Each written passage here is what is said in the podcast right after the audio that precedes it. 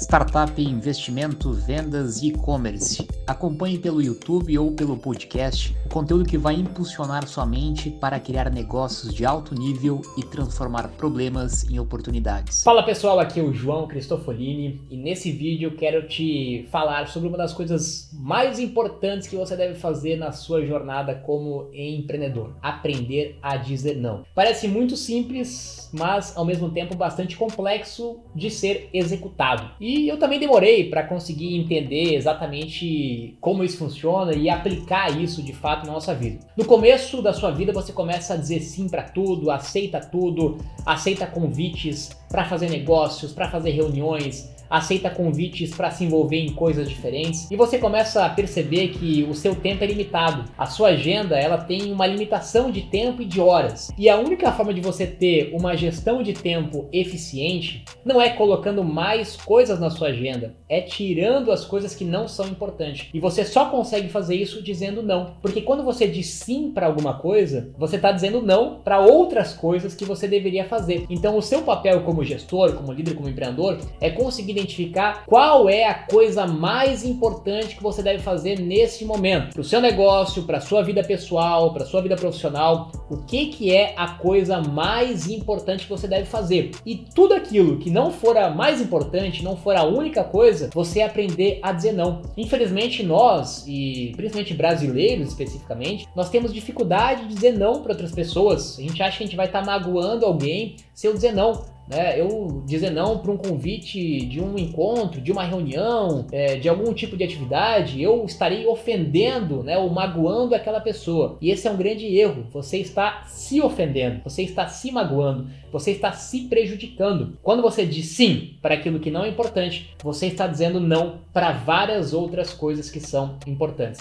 Eu sei que isso é difícil, eu sei que isso não é fácil, mas você tem que ter a convicção de dizer não para tudo aquilo que não é importante. Tem uma reunião que não vai estar tá de encontro com a coisa mais importante que você precisa fazer nesse momento? Diga não. Tem alguém te pedindo um favor que não é nada relacionado com aquela coisa mais importante, diga não. Aprenda a dizer não. Isso é libertador. É libertador quando você começa a eliminar as coisas da sua agenda. Não tem dica de produtividade mais útil e mais aplicável do que você começar a reduzir. É dizer não para alguns conteúdos é dizer não para alguns livros, é dizer não para alguns compromissos, é dizer não para alguns trabalhos, é dizer não para algumas ideias, é dizer não, não, não, não, não. É difícil abrir mão de muita coisa, porque a gente sabe que tem muita oportunidade, tem muita possibilidade. Se eu perco meu foco, eu vou com certeza perder as prioridades e eu não vou conseguir chegar no resultado que eu deveria. Isso vale muito para um gestor, para um líder que precisa definir a estratégia do seu negócio. E você tem muitas oportunidades, tem muitos potenciais clientes, tem muitas ideias, tem muitas alternativas e você quer fazer tudo. Você quer dizer sim para tudo e para todos porque você acha que tem muitas oportunidades. E quando você faz isso, você está dando um tiro no pé, porque não tem como fazer tudo, não tem como agradar todos, não tem como ter diferentes tipos de produtos e negócios quando você está começando o seu negócio. Você precisa dizer não. Dizer não para produtos. Né? A Apple é um grande exemplo disso.